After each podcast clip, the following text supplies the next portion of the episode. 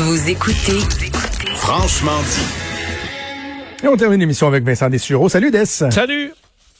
Euh, avant de parler de Brian Adams, Oui. Summer of 69, euh, peut-être un mot sur Justin Trudeau qui a, de ce que j'ai vu, finalement annoncé un plan d'aide pour euh, les aînés, quoi. Oui, alors que la pression quand même montait un peu pour ça. là. Entre autres, on a vu la, le réseau de la FADOC là, qui, qui critiquait le gouvernement Trudeau pour euh, son, son inaction, c'est le mot qu'ils ont utilisé là, durant plusieurs semaines avant de venir en aide aux aînés. Mais là, Justin Trudeau l'a annoncé donc dans les dernières minutes, le gouvernement fédéral qui va verser un paiement unique, non imposable de 300 dollars aux aînés qui bénéficient de la sécurité de la vieillesse et un 200 dollars de plus pour ceux qui reçoivent le supplément de revenu garanti. Alors pour les euh, personnes âgées les plus vulnérables, au dire de Justin Trudeau, euh, et euh, l'explication donc de ce besoin. on dit que les coûts ont augmenté pour certaines personnes âgées, entre autres par exemple pour les services de livraison d'épicerie où on manque, et c'est quand même vrai là, on manque des spéciaux. alors l'épicerie peut coûter plus cher, il y a des frais reliés à tout ça, reliés à l'isolement aussi. Donc c'est pour couvrir une partie de ces frais-là que le gouvernement donnera euh, de l'argent aux aînés. C'est quand même une mesure qui va toucher presque 7 millions euh, de personnes et qui coûtera 2,5 milliards de dollars selon euh, l'évaluation du gouvernement fédéral. Alors c'est une ça a l'air d'une petite journée, mais c'est quand même Mais c'est ça. 2,5 milliards.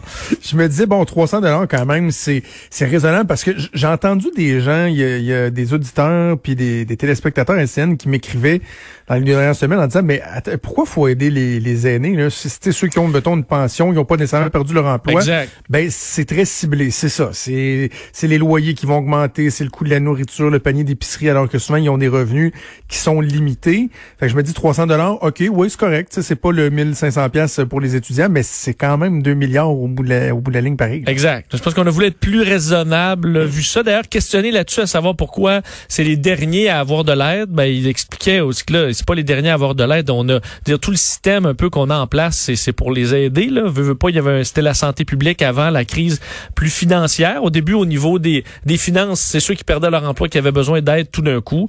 Et là, ben, l'aide arrive aux personnes plus âgées.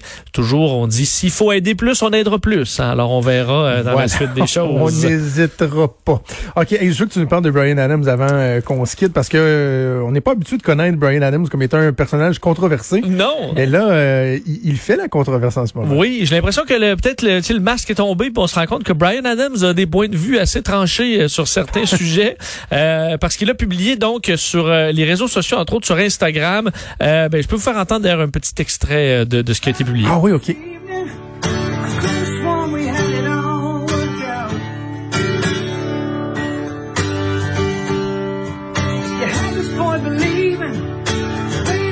Alors, euh, un, de, un de ses, de ses succès, mais euh, en dessous de ça, le message était beaucoup plus euh, virulent. Il a écrit, mais je, je le, traduis là, euh, euh, parce que lui, ses spectacles ont été annulés, qui étaient prévus au Royal Albert Hall euh, dans les prochains. En fait, ça commençait ce soir et ensuite pour les prochains jours.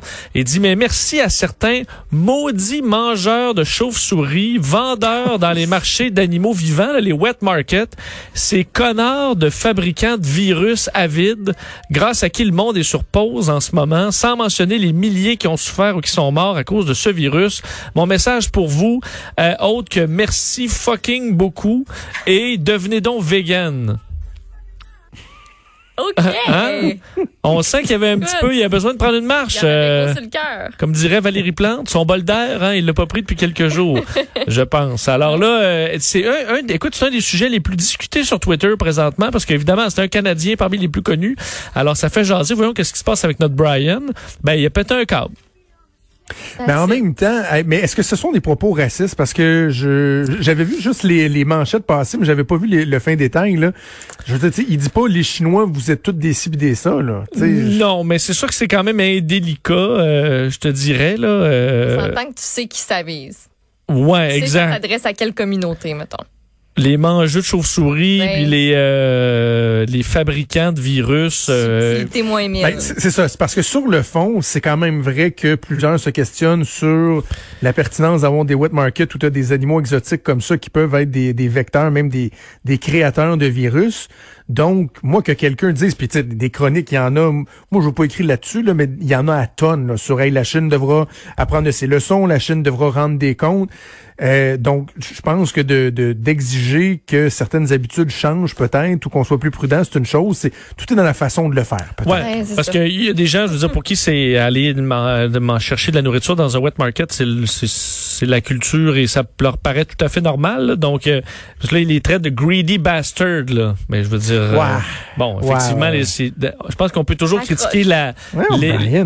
Admettons le, le, le- le- le parti au pouvoir au Japon, là. Euh, pas au Japon, en Chine, mais euh, je veux dire les- le, le, Jap- le- le- voyons pourquoi j'ai le Japon en tête, le- la Chine, euh, les Chinois euh, qui vont euh, dans le wet market là, comme tel, je, je sais pas si euh, c'est eux sur qui on doit taper avec d'aussi gros mots là. Mais euh, écoute, ça fait ça fait j'ai l'impression-. Alors, ouais, lorsqu'un artiste qui ne cause pas la controverse vient à, à créer la controverse, il, il retourne dans ses terres assez rapidement. Il se rend compte que euh, il aime mieux chanter devant Ben, des foules et, et ouais. se faire acclamer. C'est comme si notre Sylvain Cossette là, écrirait euh, deux pages de pure bêtise euh, au peuple chinois, on ferait le saut.